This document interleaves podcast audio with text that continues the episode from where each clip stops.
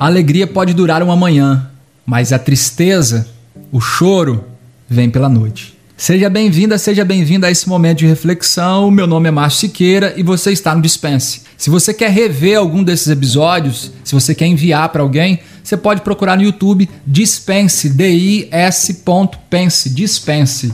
Você vai encontrar esse e outros episódios também que já foram apresentados. Eu quero assumir aqui a minha culpa. Eu sou flamenguista. Bom, mas antes de você me apedrejar, deixa eu te contar por que, que eu estou falando sobre isso.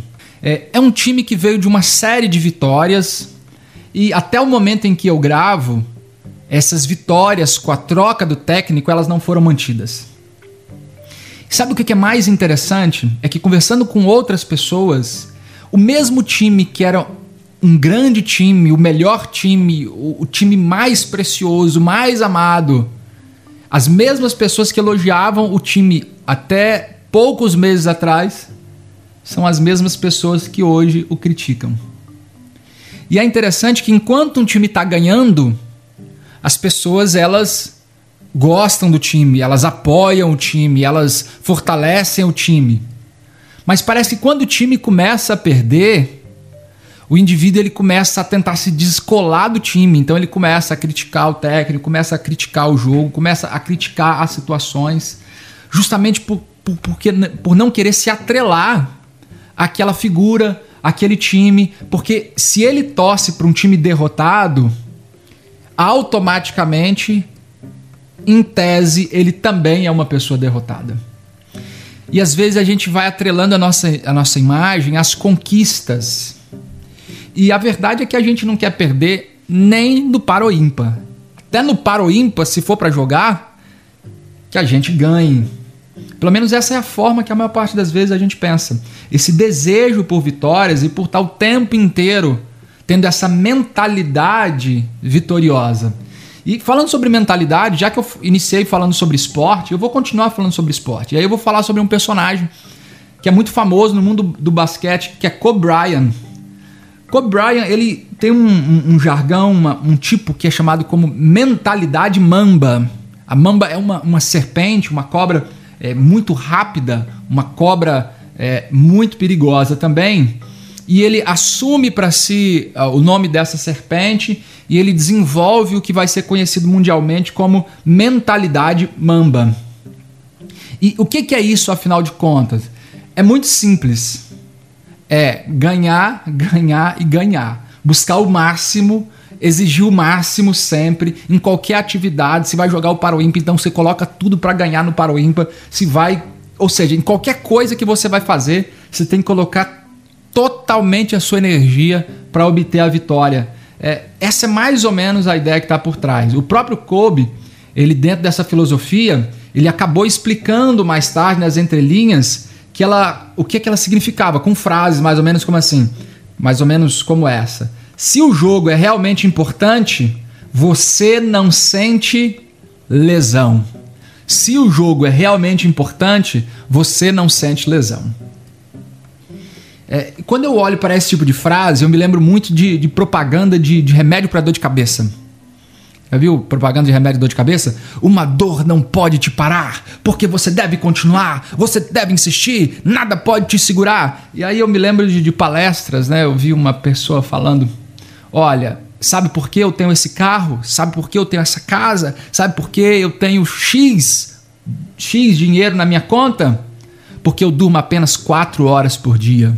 Então, quatro horas por noite, aliás. Né? Então, enquanto você está dormindo, eu estou estudando, eu estou trabalhando, eu estou comprando, eu estou vendendo, eu estou treinando. E eu fico pensando, essa pessoa daqui Daqui 10 anos, como é que vai estar a saúde dessa pessoa que dorme apenas 4 horas por noite? A vida é como a compra num cartão de crédito. Nos primeiros 40 anos a gente compra, nos 40 anos seguintes chega a fatura. Voltando para o nosso personagem, o jogador Kobe Bryant, que inclusive é possível que você tenha ouvido falar sobre a morte dele, um acidente de helicóptero, uma, uma questão muito trágica e muito triste. É, tem um livro chamado Onze Anéis. É, esse é um livro que vai falar sobre a, a trajetória de um dos principais técnicos do basquete nos Estados Unidos. É, ele, ele conta que, que Kobe Bryant ele tinha uma, uma obsessão por Michael Jordan, que é o maior nome no basquete. E aí ele marcou uma reunião entre Kobe Bryant e Michael Jordan, duas lendas do basquete, sendo Michael Jordan indiscutivelmente a maior lenda. Só que a reunião ela terminou em cinco minutos, porque o Kobe Bryant assim que ele entrou na sala, ele entrou, olhou para o Jordan e disse: Olha, eu posso te vencer numa partida. Virou as costas e foi embora. Por aí você já tem uma ideia do grau de competitividade que tinha nesse indivíduo. Mas o fato é que a vida é composta por vitórias e derrotas. Ninguém vence o tempo inteiro. Ninguém tá bem o tempo inteiro. Tem dia que você acorda e você não tá bem.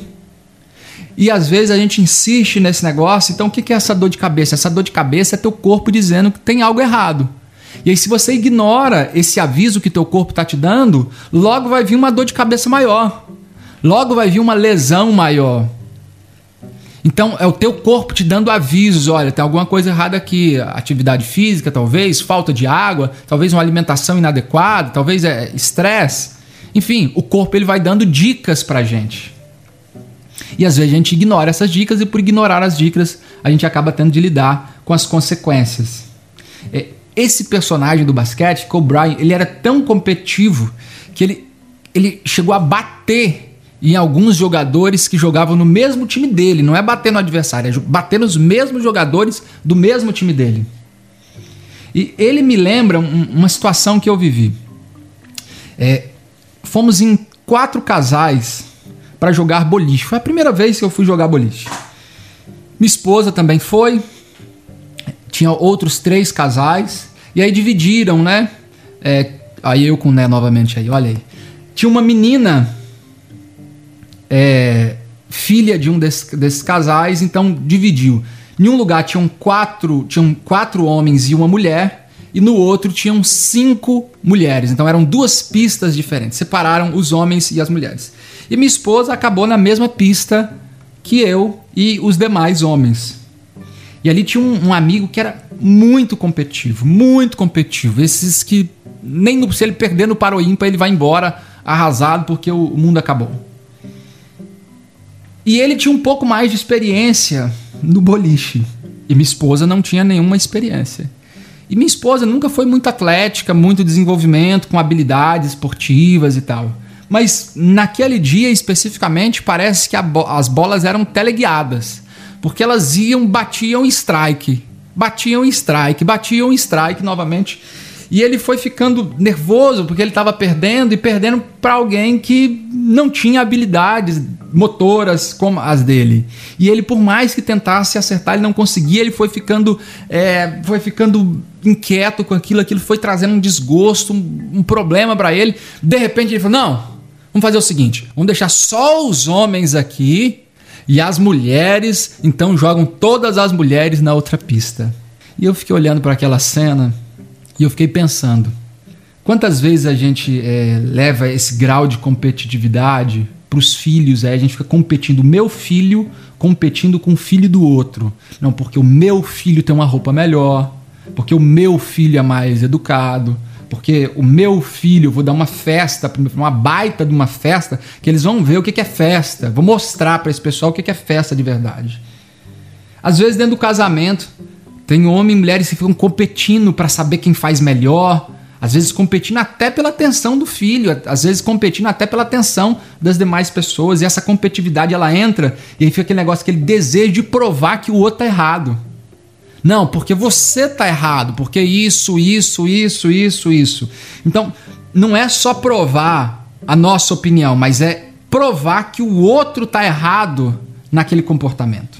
E todas essas questões, claro que eu estou falando aqui de um extremo, que é um excesso de, de competitividade. Agora, o outro extremo, que é o da pessoa que não se importa, que não se empenha, que não se dedica, que não tem força, que não tem garra, que não se preocupa em crescer, em, mesmo em obter vitórias. É, se essa pessoa ele não tem um desempenho, uma vontade de vencer, Olha, essa, você sabe que Deus ele dá comida para os pássaros, mas ele não coloca comida no ninho. Então, se o passarinho não sair para voar, para procurar, ou seja, se ele não tiver um mínimo de força, de desejo, de entusiasmo, de energia para sair e fazer as coisas acontecerem, elas não acontecem. Mas o fato é que a vida ela é marcada por altos e baixos. Alegria e tristeza, vitória e derrota. É, e o salmista vai dizer essa questão, né? Que o, o choro ele pode durar uma noite, mas a alegria vem pela manhã. Foi como eu comecei a nossa reflexão.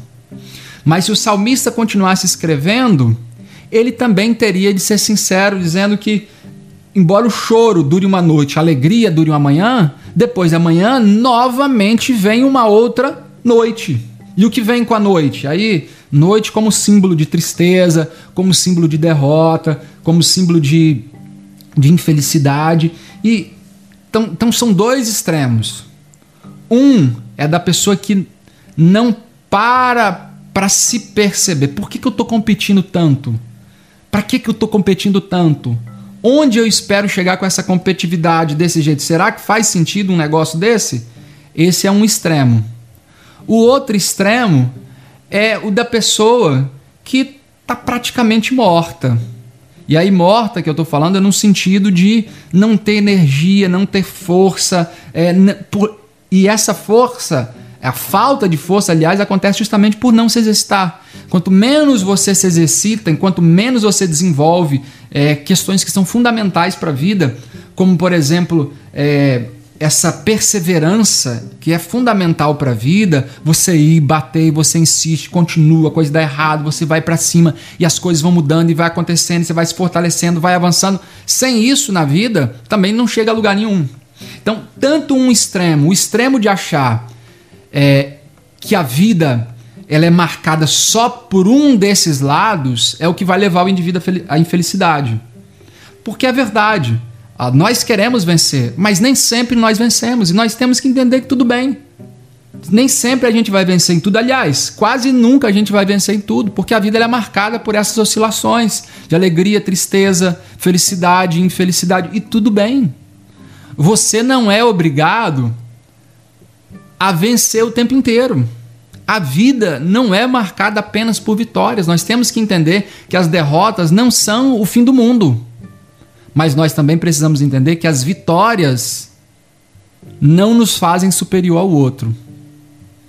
Se as suas derrotas não fazem com que você seja uma pessoa pior do que a outra, também não se esqueça que as suas vitórias não fazem de você uma pessoa melhor que a outra. O valor do ser humano ele não está necessariamente é, envolvido nessa questão de que se eu faço, se eu ganho, então eu sou um vitorioso. E se eu sou um vitorioso, então talvez eu tenha essa essa possibilidade de me sentir superior, porque eu sou vitorioso. Só que ninguém é vitorioso, nós estamos vitoriosos. Seu time pode estar vencendo hoje, mas amanhã ele perde e a vida continua. E esse time que hoje está perdendo, amanhã pode ser o time que está vencendo. Tudo bem. E a vida continua.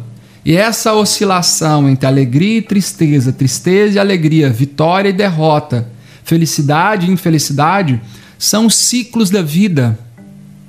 Assim como as estações do ano, assim como na natureza você tem estações do ano, inverno e verão, primavera e outono, e em cada estação do ano você tem a sua própria beleza, você tem o seu próprio aprendizado, você tem o próprio crescimento das árvores, da natureza que está envolvida nisso, na vida do ser humano da mesma forma. Na vida do ser humano da mesma forma. Então eu quero dizer para você que o choro, as derrotas podem durar uma noite, mas a alegria, ela vem pela manhã. Mas dispense acreditar que sua vida seja feita apenas de vitórias ou apenas de derrotas.